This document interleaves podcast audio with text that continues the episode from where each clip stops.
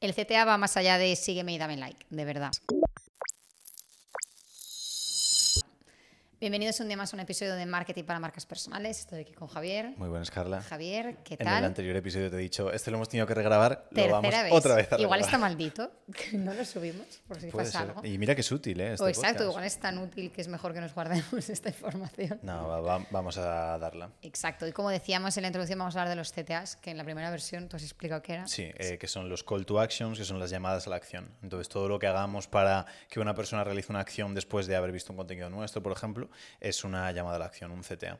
Exacto, de hecho, bueno, ahora veréis, vamos a hablar como de cuatro trucos o cuatro mejores prácticas que deberíamos de aplicar y la idea es que si no lo estáis haciendo ya, todo lo que compartáis lleve siempre al final un CTA, ya sea un story de Instagram, ya sea una publicación, ya sea un TikTok, ya sea un email, ya sea, te diría casi hasta un mensaje a un cliente, el último mensaje que le mandes, vaya, o sea, siempre tiene que haber como un próximo paso que esperas de la persona, como un, vale, ya te he lanzado todo esto, te lo has tragado, ¿no? Ahora qué, ¿Qué toca lo siguiente. Entonces, creo que hasta ahí la mayoría de personas lo tienen bastante interiorizado de hay que guiar un poco al cliente, pero muchas veces, aun guiándole o intentando dar esa pauta, no funciona. ¿Por qué? Pues porque posiblemente tengamos alguna cosita que mejorar, alguna cosita que pulir, que es justo lo que vamos a ver hoy. Sí, el punto número uno es el hecho de aprovechar los CTAs para rebatir objeciones. Entonces la gente no es consciente de que cuando marcamos una llamada a la acción muy sencilla, la persona puede tener muchas dudas después. Entonces, el típico ejemplo es cuando te ponen en algún sitio regístrate y tú dices, vale, me registro y qué va a pasar. Es decir, el siguiente paso, ¿qué va a ser? ¿Me vas a pedir más datos? ¿Me vas a cobrar? Si me registro hay vuelta atrás o tengo que estar registrado ya para toda la vida. Y son Muy- dudas que la gente puede tener, sobre todo cuando son cosas generales, en el hecho de decir, eh, vale, si me registro a tu newsletter, ¿qué voy a recibir? Entonces, regístrate para recibir ta, ta, ta, ta, ta, por ejemplo. O regístrate gratis. Pasa mucho con los free trials, con las pruebas estas gratis de programas o demás que a veces dices, vale, me registro, tengo la prueba gratis, pero voy a tener que poner la tarjeta de, la tarjeta de crédito, sí o no. Si en nuestro caso no la tiene que poner, pues ya ponemos, eh, haz la prueba gratis sin tarjeta, sin necesidad de tarjeta o sin método de pago. Entonces, sirve para facilitar mucho y a lo mejor alguien piensa, bueno, eso es más para web, ¿cómo lo aplico para redes sociales? Lo mismo, nosotros a los clientes usamos mucho la estructura de una historia y después mándame la palabra tal, por ejemplo. Y muchas personas se quedan en, eh, bla, bla, bla, mándame la palabra eh, casa. Y dices, vale, ¿y qué va a pasar si te mando la palabra casa? Deberíamos marcarlo. Nosotros lo básico es, mándame la palabra casa y te cuento los detalles en base a lo que hemos comentado antes. Pero puede ser, mándame la palabra casa y te mando por privado tal cosa. O hablamos por privado y vemos si para tu caso tiene sentido hacer esto. Entonces, tenemos que descender la incertidumbre de la persona al máximo para que realice esa llamada a la acción. Y normalmente cuando a alguien le decimos, oye, haz esto, la gente suele tener preguntas. Entonces, la mayor objeción deberíamos incluirla dentro de la propia llamada a la acción. Exacto, y que no nos dé miedo que sea un poco una, una obviedad, porque en la mayoría de casos, sobre todo para nosotros que somos los que lo estamos haciendo, nos lo va a parecer, pero al mismo tiempo que es una obviedad, para el cliente es un freno más. Entonces, mm, tratemos como de minimizarlo. Lo interesante sería eso, de fijarnos, pues si puede ser viendo cómo hace la gente con el móvil o si puede ser preguntando y demás, ver qué pasa realmente ahí, por qué no entran, porque les da miedo que sea gratis, porque les da miedo antes me acuerdo que con Instagram daba como mucho palo eh, que se te abriese como otra pestaña la gente no se quería salir de la aplicación, es como quiero estar aquí, pues sin salir de la aplicación, es este tipo de cosas que, que pueden generar un poco de rechazo, sobre todo eso de incertidumbre, ¿qué va a pasar? ¿Aprieto aquí donde llego? Pues que intentemos solucionarlo, aunque sepamos que es obvio, pero a veces no lo es tanto. Sí, es que a veces recuerdo, muchas veces en base a lo que te dicen los propios clientes, pero recuerdo muchas veces de em, clientes utilizar el Bitly, los acortadores de links, y de mandarlo, y entonces alguien decir, yo no voy a entrar ahí, que seguro que es un virus o cosas así. Entonces, ese tipo de cosas tenemos que tenerlas en cuenta para que la persona mm, no sienta ese freno. En este caso, pues a lo mejor es más importante que, que la llamada la acción el hecho de quitar el Bitly y poner algo de tu web. Pero mm, tener en cuenta que muchas veces el feedback te lo da la propia persona cuando actúa o si luego le preguntas el hecho de decir, vale, ¿y por qué no te has registrado? ¿O qué es lo que te frenó?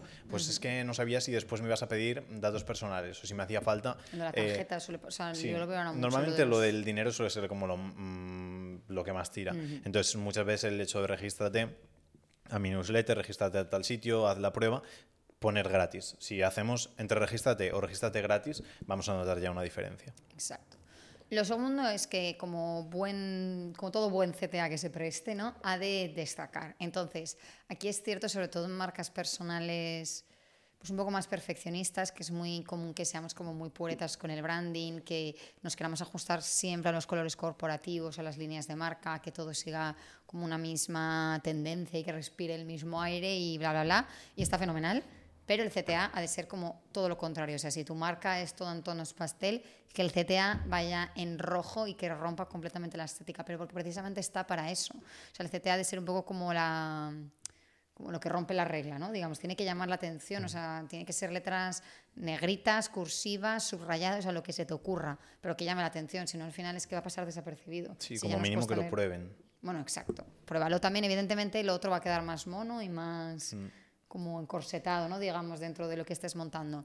Entiendo que a nivel web quizá nos puede doler un poquito más romper el diseño, pero una historia se borra en 24 horas, no Sí, cuesta nada. Es que una historia es eso. Si vamos a marcarlo, pues ponlo en otra letra, ponlo colorines, haz Mm. lo que sea para que llame la atención. Pero es que en la web, revisando webs de clientes muchas veces, webs preciosas, pero que está a lo mejor el botón como fundido con el fondo para que quede súper bonito y digo, es que no veo el botón. No, y que no se es sabe que lo ves si un pones, botón. claro, dice, lo ves y te pones encima con el cursor, que entonces sí que eh, aumenta un poquito el tono y es como, no, es que la gente, ¿sabes? No es la función de esto. Lo que quiero es coger, entrar a una web, leer cuatro titulares y de repente ver un botón en grande que ponga tal cosa. Nosotros hay en landings que tenemos el botón que salta o que se mueve o que vibra o cosas así para llamar más la atención. Y em, los que duden, que hagan la prueba. Si está todo súper bonito en colores pastel, lo que dices, que hagan un test A/B con el botón en rojo, que manden tráfico y verán como el botón que llama la atención siempre funciona mucho mejor. Entonces, hacer que destaque. Y en historias en Instagram lo mismo, que destaque el hecho de la acción que queremos hacer. Si es en el copy de la descripción, pues que pongamos emojis señalando, por ejemplo. Pero que sí que la llamada de acción destaque, porque si no la gente no lo va a ver. Exacto. El tercero es usa verbos de acción. Utiliza verbos de acción relacionados con el resultado que esperas, como clica, reserva, entra, accede, programa, agenda. El- la llamada de acción tiene que ser acción. Entonces tiene que ir ligado a que la persona realice algo después. Entonces, llamadas a la acción. Por ejemplo, está la de Facebook y yo la uso muchas veces de más información en los anuncios, pero normalmente es como más flojo. Y aún así es como, mm, sí, pero luego todo lo que usamos en landings o demás es eh, apúntate, regístrate, reserva tu plaza, todo lo que sean acciones que den pie a que la persona entienda que, que requiere un movimiento. Todo lo que sea más info, eh, ver más, cosas así, suele ser muy, muy flojo como para, para llamar la atención que la persona quiera moverse hacia adelante. Entonces, que siempre pensemos en esos verbos que sí que generen cierta acción hacia las personas para que se muevan. Y que para todo hay, o sea, no es que digas, ay, justo esta llamada a la acción que yo quería no tiene verbo, no. Si le das una mínima vuelta, siempre hay, porque yo en nivel historia sí que veo muchas veces de gente que pone mi calendario aquí, libro gratis. Es o como, calendario solo. Sí, es como, ¿tú te crees que eso incita? A ver, evidentemente alguien entrará, es obvio, pero que podemos mejorarlo todavía más, que es lo que estamos hablando hoy, si en vez de poner mi calendario aquí, o mi calendario gratis, o calendario, ponemos agenda aquí, agenda llamada, Sí, agenda tu primera sesión gratuita. lo que sea. Eh, y luego también otra cosa que de hecho esto creo que lo hablamos de cara a una edición de un reel con Sergio, de cara a los CTAs, es el hecho de que tampoco tiene por qué estar toda la información metida dentro del CTA. Ahora que justo has dicho esa frase que era más larga, podemos plantear que las palabras más de acción vayan dentro del CTA y luego poner una frase debajo, o sea, de- del, del sticker o del Sí, botón. no pondría en el botón.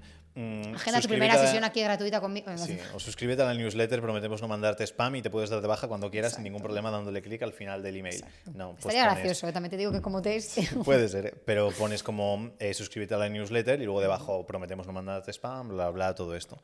Pero sí que es parte de, de que sea pues, llamativo con verbo de acción y rebatiendo la objeción que puede presentar a las personas. Y el último, que también es interesante, sobre todo cuando hay un poco más de ambigüedad en qué es nuestro servicio, dónde va a parar la gente, es el tema de mm, enseñar un poco de prueba social a través de la propia CTA, que también lo podemos hacer después o antes con testimonios, contenido de clientes, capturas y demás, pero también si vemos que es algo que puede generar rechazo o al revés, o que es un punto fuerte de nuestro servicio, podemos utilizarlo dentro del CTA y usar frases, pues aquí hemos puesto algunos ejemplos como únete a nuestra comunidad, ven con nosotros, únete a cientos de profesionales, X, depende un poco, este ya es más según el caso, pero sí que es una manera de dar un empujón extra a la persona y que no sienta de, vale, voy a agendar la primera sesión contigo, la primera de quién, de la vida, tuya, mía o, o de cuántos. Entonces, si sentimos que es algo que puede sumar en nuestro servicio, también es un enfoque interesante.